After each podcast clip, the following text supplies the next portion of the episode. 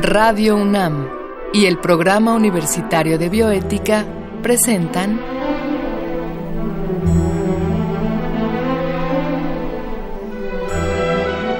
El Árbol de las Ideas. Arte, ciencia y filosofía para la vida. Con Paulina Rivero Weber.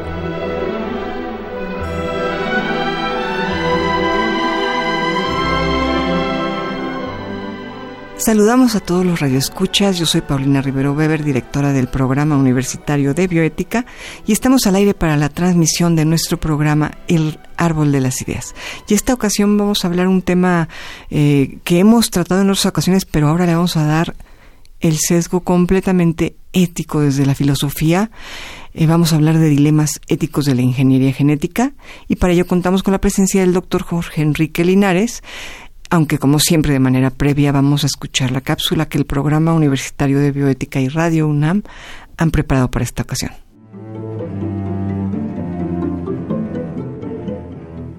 Desde hace miles de años, los seres humanos hemos modificado gran parte del planeta. Dan cuenta de ello presas, autopistas, enormes rascacielos y ciudades permanentemente iluminadas. Ahora de controlar fenómenos físicos como la electricidad, hemos pasado a manipular la información genética de seres vivos. El funcionamiento de todas las formas de vida biológica depende en gran parte de la información contenida en su ADN, es decir, de sus genes. La ingeniería genética manipula estos últimos para cambiar las características de un organismo determinado. Esto es algo que hicimos a lo largo de siglos al reproducir solo plantas y animales cuyos rasgos considerábamos deseables. Hoy, la ingeniería genética puede realizar estos cambios en poco tiempo por medio de una intervención directa, y sus aplicaciones forman parte de nuestra vida cotidiana. Por mencionar un ejemplo, la insulina que reciben los diabéticos suele ser producida por bacterias modificadas genéticamente. Del mismo modo, gracias a esta tecnología, se han hecho posibles la producción de la hormona humana de crecimiento y el desarrollo de vacunas como la de la hepatitis B. Debido a su enorme potencial, la ingeniería genética plantea dilemas éticos sobre los que es importante reflexionar. Además de los posibles beneficios, debemos considerar los riesgos potenciales de sus aplicaciones para la salud y el medio ambiente, así como sus implicaciones sociales y políticas. Al modificar las bases biológicas de la vida, modificamos también nuestra forma de vivir. En este sentido, destaca el caso de las plantas transgénicas, modificadas para ser resistentes a herbicidas y plagas de insectos. Su cultivo podría contribuir a resolver los problemas de alimentación de la humanidad, pero también supone un riesgo para la salud y para el medio ambiente. Además, cabe preguntarse si se debe permitir a las empresas de biotecnología el apropiarse y lucrar con el patrimonio natural. Algo similar ocurre con los animales transgénicos. Se les modifica para que crezcan más, o bien para que expresen enfermedades que solo afectan a los humanos. En el campo de la biomedicina, la ingeniería genética da lugar también a importantes dilemas. Esto sucede especialmente en el diagnóstico y tratamiento de enfermedades. Entre sus ventajas está el diagnosticar y prevenir padecimientos hereditarios como la fibrosis quística. Entre sus desventajas está la posibilidad de que surjan nuevas formas de discriminación. ¿Rechazarían las compañías de seguros a las personas que porten un gen defectuoso? ¿Se negarían las empresas a contratar a alguien que desarrollará una enfermedad incapacitante? En el futuro de la ingeniería genética, se vislumbra a su vez la posibilidad de tratar dichas enfermedades con una terapia génica. Sin embargo, aún no se conocen a detalle las complejas interacciones que se dan entre los genes, y esto podría dar lugar a consecuencias no deseadas. En noviembre de 2018, el científico chino He Jiankui anunció que habían nacido los primeros bebés modificados genéticamente en el mundo. Jiankui es investigador de la Universidad de Ciencia y Tecnología del Sur en Shenzhen, China. Modificó dos embriones humanos para hacerlos resistentes al VIH, a la viruela y al cólera. Al descubrirlo, científicos y bioeticistas condenaron el experimento. En primer lugar, lo consideraron innecesario porque hoy existen formas más efectivas y menos arriesgadas de prevenir tales enfermedades. En segundo lugar, Jiang Kui inhabilitó el gen CCR5. Esto impide que el VIH infecte células humanas y está relacionado con un aumento en la capacidad intelectual, pero también produce una mayor vulnerabilidad a otras enfermedades. Por último, la modificación se llevó a cabo en la línea germinal, lo que significa que los cambios se transmitirán a futuras generaciones. ¿Fue un bien o un mal el inhabilitar dicho gen? La ingeniería genética puede ser la salvación en algunos casos, pero si no actuamos con responsabilidad, podría agravar nuestros problemas.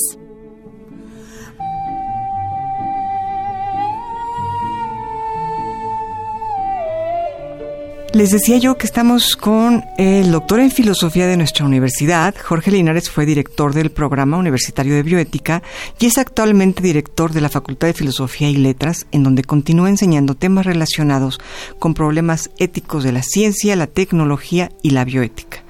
El doctor Linares, quien nos acompaña en esta ocasión para hablar de los dilemas éticos de la ingeniería genética, ha publicado el libro Ética y Mundo Tecnológico y también ha sido coeditor de los libros Diálogos de Bioética y Los filósofos ante los animales.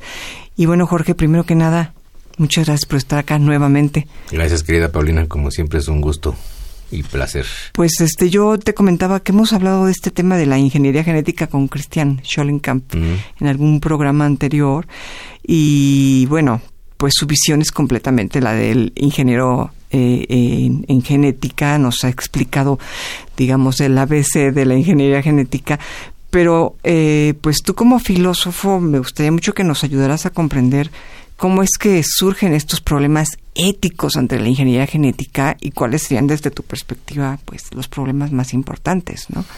Sí, cómo no. Bueno, el, el desarrollo de la ingeniería genética o la eh, biología sintética actualmente ha sido acelerado en los últimos eh, años y gracias a eh, metodologías nuevas como el CRISPR el famoso CRISPR el famoso CRISPR que permite la edición genética eh, están ya en posibilidad de intentar experimentalmente y a veces no tan experimentalmente nuevas formas de, ingeniería genética, combinando genes, quitando, poniendo, eh, mezclando genes. Que por eso el concepto de edición genética, pues sí, es totalmente adecuado. Claro, eh, está tomado. Editan. Editan, literalmente. Y editar es como en un texto y poner palabras. Quítale eh, este acento, ponle aquí una O en lugar de una I. Con el fin de, de, conseguir em, resultados que técnicamente son de interés para los humanos, pero solo para los humanos. Solo para los humanos. Entonces, aquí viene ya un primer problema. Eh, tanto con plantas y animales, las modificaciones técnicas que se intentan responden a los conceptos o intereses humanos de qué tipo de funciones biológicas se quieren se quieren eh, enfatizar o priorizar o introducir en especies, incluso en especies en donde no existía una función específica, se introduce una función genética a partir de esta, de esta edición genética. Y esto eh, tiene implicaciones, desde luego, para los seres vivos intervenidos y para los ecosistemas. Y para los ecosistemas, porque si seguimos viendo el mundo únicamente a través de los ojos del ser humano, pues seguimos yendo al, al abismo, yo creo, ¿no? Sí, la verdad es que eh, es un campo desde luego fascinante porque sin duda se ha avanzado mucho en el conocimiento de los mecanismos naturales eh, de la transmisión genética y, la, y, la, y la modificación genética que existe en la naturaleza en efecto. Esto tiene que ver con la evolución, que hemos hablado mucho en este programa de la evolución. Y sí, sin duda la evolución no está predeterminada y, y, las especies no son inmutables y tampoco son perfectas. Quien piense que la naturaleza es perfecta, pues no conoce la naturaleza. No, A mí me encanta el ejemplo de Darwin del, del topo con, con ojos y párpados cerrados, ¿no? Pues sí. Eh, ahora bien, eso no significa que mm, cualquier modificación que se intente sea inocua. Y ahí viene el problema de los riesgos. De los riesgos que siempre son difíciles de determinar.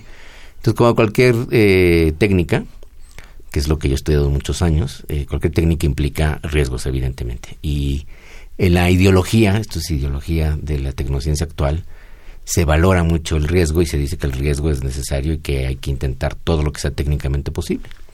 pero muchas veces se olvida que eh, los experimentos no siempre salen bien, que los efectos, sobre todo a largo plazo, son impredecibles y que el mundo biológico es mucho más complejo de lo que nosotros creemos. No hemos acabado de entenderlo. La verdad es que nuestras ciencias actuales no han acabado de comprender bien cómo funciona eso. Tenemos una comprensión mucho más clara del mundo físico, del movimiento de las fuerzas en, este, físicas y químicas, en todo caso.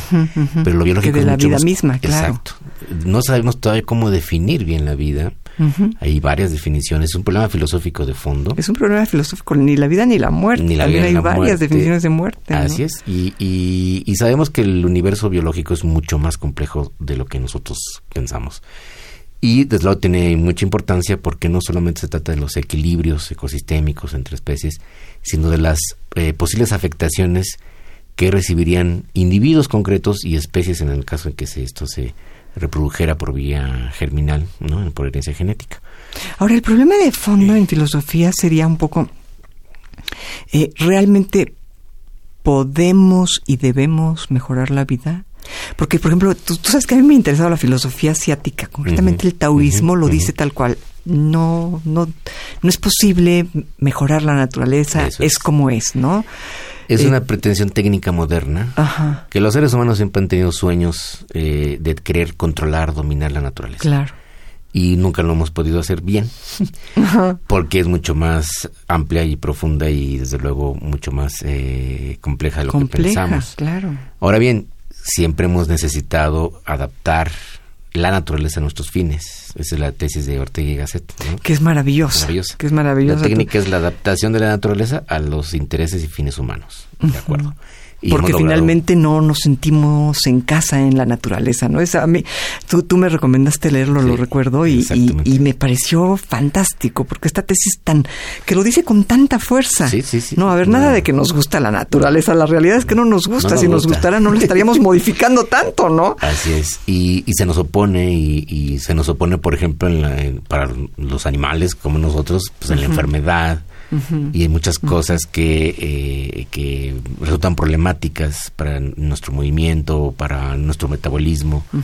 En fin, ojalá pudiéramos, por ejemplo, metabolizar este plástico o comer madera como otras especies, ¿no? como otras especies. No podemos comer todo, no podemos beber cualquier tipo de agua, este, somos muy vulnerables a muchas formas de infecciones, en fin. Entonces esta idea de luchar contra la, naturaleza ahora tiene estos sesgos de mejorarla. Pero mejorarla no está muy claro qué significa mejorar la naturaleza, solamente adaptarnos a nuestros fines. Sí, parece ser que mejorarla en el fondo quiere seguir diciendo lo mismo. Esto es hacerla más eh, más habitable para el ser humano. más, más dócil para, para los seres humanos. Y la verdad es qué que... pasa con el resto de los ecosistemas? Tan complejos, ¿no? Y no siempre se logra, esa es, esa es la realidad. Los, muchos de los eh, intentos en biotecnología son fallidos, eso no, a veces no se dice. Este... De hecho, esta técnica CRISPR nos comentaba Christian Schollenkamp, que te comentaba yo que, había estado con nosotros, que pues que finalmente se han dado cuenta que se edita, como bien tú decías, no se edita para que lo puedan ver con más claridad el radio escucha. Tu ejemplo se me hace genial, como editar un texto, ¿no? Editas la palabra árbol, le pones el acento, pero, pero decía Cristian, pero cuando editas un una parte del gen, pues resulta que se altera una parte lejana del otro lado, entonces no es no es tan seguro. Es como en un libro, o sea, tú alteras una página o una frase, alteraste todo el libro. y alteraste todo el libro y entonces tienes que volver a formarlo todo, sobre todo si metiste una palabra larga, se te cambia toda la edición. Se te descuadra todo, en fin, no es un problema menor. Y bueno, y ahora hay toda una discusión sobre la edición genética en humanos, eh, gracias al a la difusión del experimento que hizo este científico chino, que ahora está ya incluso perseguido porque eh, violó todos los códigos de bioética existentes, aún en China, que son muy poco que son, tan laxos. sí, sí, y esto nos ha traído muchos problemas, porque finalmente no sabemos si realmente lo hizo, esto es, sabemos no tan poco. No se sabe aún, eh, se supone que la justificación era terapéutica, era evitar que, que tuvieran sida las, se fueran eh, infectadas gemelitas, por, ¿no? por sida de, de uno de los progenitores, pero bueno, se sabe la crítica ha sido, bueno, no era una técnica indispensable, eh, hay otras formas de evitarlo, Eh, y sí tiene riesgos porque la modificación genética eh, hereditaria, pues de la, de la base genética que se va a heredar, se implicará una mutación que si estas niñas eh, se reproducen, o sea, tienen que prohibirles reproducirse para evitarlo y eso sería violar sus derechos humanos. Porque incluso estando ellas perfectas, digamos, su descendencia podría ya presentar una modificación. Exacto, que no sabemos en dónde pega. Entonces, esta incapacidad que tenemos todavía, yo creo que no lo vamos a poder solucionar nunca, de poder controlar el tiempo y el espacio y la forma de la reproducción biológica, hace que la biotecnología tenga unos riesgos particulares. Es fascinante, es extraordinario si se pudiera curar todo, ojalá, pero o sea, la idea es muy buena, pero tiene que irse poco a poco, paso a paso, eh, experimento por experimento, eh, analizando muy bien cuáles son las consecuencias. Y eso nos toca desde el punto de vista de la ética, la bioética, a veces ser un poco escépticos, eh, a veces pesimistas, aguafiestas. Sí, aguafiestas, quisquillosos. Quisquillosos este porque sabemos por experiencia también en otras técnicas que eh, la falta de justo de controles de prudencia, no solamente de los, de los experimentadores, sino de la regulación social, pues eh, fue lo que permitió accidentes que pueden ser terribles para quien recibe directamente el efecto o en este caso son eh, efectos a largo plazo que no son fáciles de predecir, digo, de, ni siquiera de ubicar. Y esa ha sido la discusión larguísima en el caso de los transgénicos de cultivos, de, cuáles son los efectos a largo plazo. que finalmente es otro tipo de modificación genética, ¿no? Es otro tipo de modificación. Y en el fondo está esta idea de que los seres humanos tenemos el poder técnico de controlar y dominar la naturaleza. Es una idea muy moderna, muy antropocéntrica, muy ambiciosa. Por un lado, expresa algo muy profundo del espíritu humano, sin duda, de los, de los sueños humanos por controlar la realidad. Y por otro lado, pues es una desmesura y una falta de prudencia. Es una desmesura. Porque muchas veces en, en, en, forma individual cualquiera puede asumir los riesgos que quiera, pero individualmente no asumimos riesgos tan grandes. Somos mucho más precavidos en nuestras vidas. Este, y aún así cometemos muchas imprudencias que nos llevan a accidentes, a daños corporales y a veces a pérdida de la vida. El problema es que podemos afectar especies enteras y podemos alterar la, configuración genética de esas especies que no siendo inmutable tiene una, un equilibrio muy muy muy sensible, muy frágil. Entonces, eh, la responsabilidad humana ahí sí es importante, marca una diferencia porque el teocintle, veamos, por ese caso, el teocintle surgió naturalmente y hubiera si hubiera mantenido así a lo mejor todo el, todo el tiempo hubiera desaparecido o qué sé yo. El maíz, creo yo que conocemos, el maíz domesticado por los seres humanos, ya implica un primer nivel de responsabilidad que fue adaptado, pero en un largo proceso de, de, adaptación ecosistémica que habrá durado probablemente mil años. ¿No? O sea, no fue de la noche a la mañana porque no se conocían los, los mecanismos genéticos. Y la selección artificial, que es lo que estudió Darwin con la domesticación de plantas y animales, sí modificó especies, sí alteró el, curso de la evolución, desde luego, pero ese primer resultado siguió más los procesos naturales. O sea, eh, digamos, los humanos intervinieron al principio, pero dejaron que la naturaleza hiciera el resto, que es como las técnicas de reproducción asistida. Hasta el momento no podemos crear seres humanos literalmente. Lo único que hacemos es ayudar a que se produzca la, la fecundación, se hace fuera y luego se introduce en un útero y el resto del proceso lo sigue haciendo la naturaleza, digamos. Pero aún así, en este ejemplo que tú pones de, de lo, lo que llegó a ser Darwin y de lo que hemos hecho los seres humanos sin intervención de la genética, aún así ha habido errores tremendos. Errores graves. Este, hay, hay, hay unos perros a los que este, la cola se les eh, fractura. ¿no? A, eso iba, o sea, esa primera intervención humana ya implicó algunos errores, ya implicó errores negativos. y no era genética, digamos, era... Y no había un conocimiento preciso de cómo funciona. Ahora, en esta etapa de la ingeniería genética moderna actual, la responsabilidad es mucho mayor porque la capacidad de intervención técnica es mucho mayor. Entonces, ¿son procesos naturales? Sí, obvio. Sí. Pero no, porque resulta que los humanos estamos interviniendo, estamos acortando el tiempo de modificaciones y haciendo mezclas que no se darían en la naturaleza. Y de hecho por eso son patentales. Mi argumento es que cuando discuto con los biotecnólogos les digo, a ver, entonces ¿por qué argumentas que eso es patentable? Si es la naturaleza lo que lo hace, no deberías poder patentarlo. Claro. Se puede patentar según las reglas de, las patentes porque justamente es algo que no produce la naturaleza, que la naturaleza nunca pudo haber producido transgénicos, como los hemos hecho ahora. Entonces, eso implica que hay un nivel de responsabilidad mayor. Si sale todo bien, que bueno, es perfecto y, es una gran proeza técnica. Pero si algo pasa mal, si el efecto acumulado o accidental a mediano o largo plazo llega a ser negativo, los responsables somos nosotros.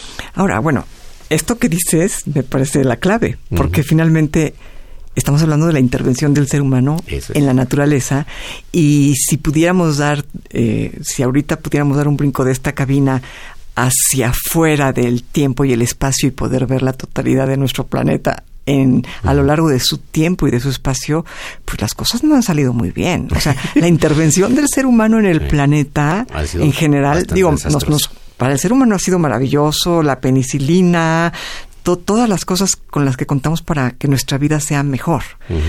Pero por eso digo, si damos un salto fuera y vemos desde lejos, pues el planeta no va de maravilla. Así es. Sí, pues hemos aprendido eh, a, intervenir la naturaleza, pero no hemos aprendido a controlar los efectos. Exacto. Y entonces ahí entra la responsabilidad humana. O sea, yo no digo, yo nunca plantearía que entonces dejemos de hacer todo o que no intentemos nada. Claro. Es un dilema, ese es un verdadero dilema moral, intentarlo o no intentarlo. Y los biotecnólogos siempre apuestan a intentarlo. Son, son muy osados, son muy este, arriesgados a veces y eh, ahí es donde está el problema, donde tiene que entrar la visión ética y decir, sí, tenemos que intentar algunas cosas, las que sean más necesarias, las que realmente tengan más beneficio para los propios humanos y para otras especies, pero tenemos que controlar, supervisar, monitorear, como se ha hecho con otras técnicas. Y tenemos que aprender socialmente, no hemos aprendido muy bien a controlar el riesgo porque todavía tenemos una concepción del riesgo de otra época, del pasado, que creemos que todos los riesgos son naturales. No, los riesgos más importantes de ahora son los que producimos nosotros. Claro. Técnicamente hablando. Claro.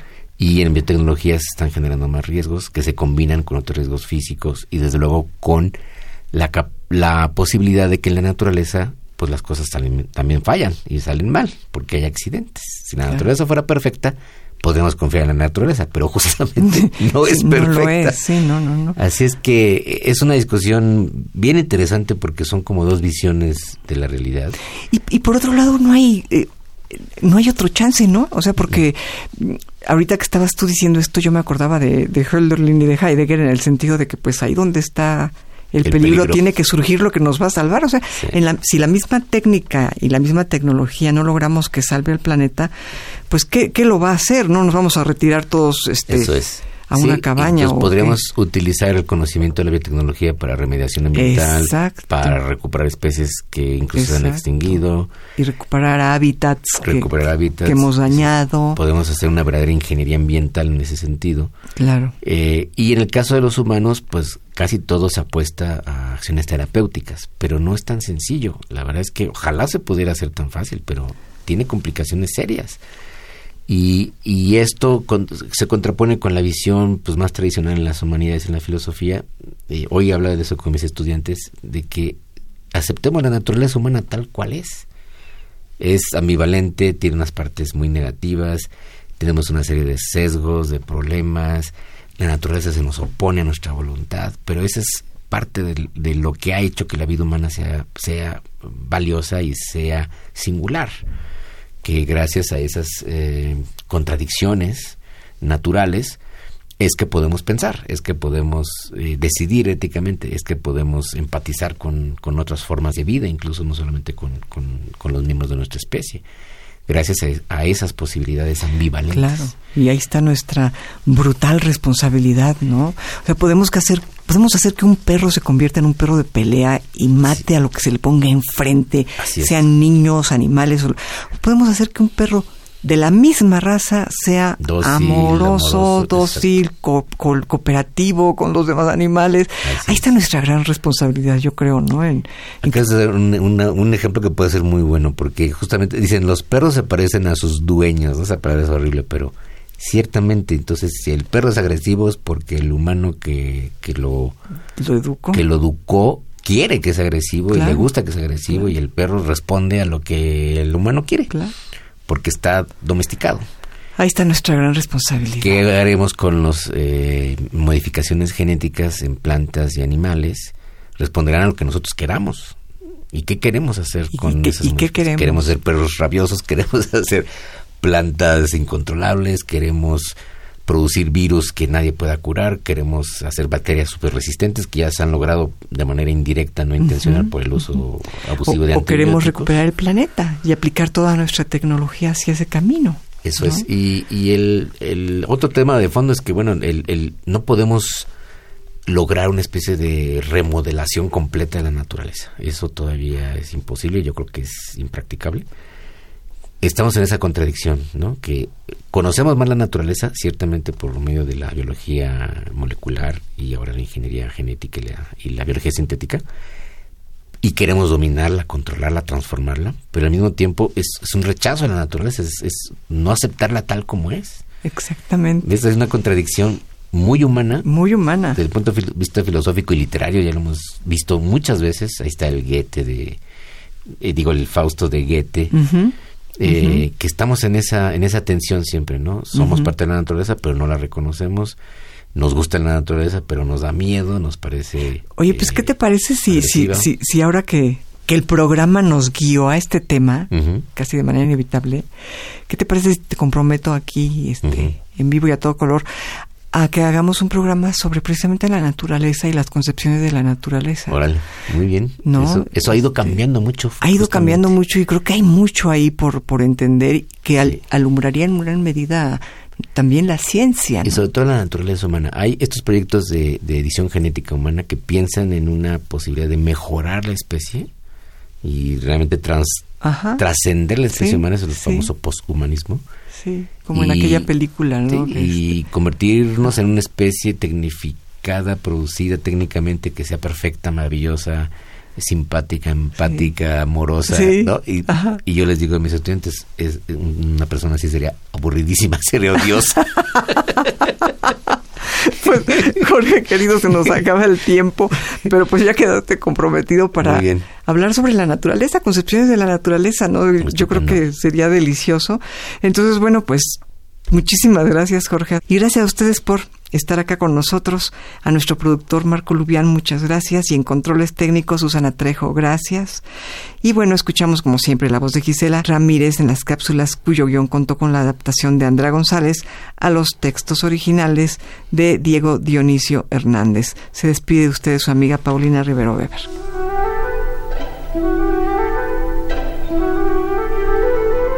Radio UNAM y el Programa Universitario de Bioética presentaron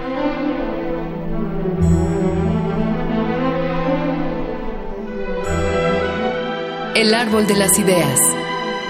Arte, ciencia y filosofía para la vida. Con Paulina Rivero Weber.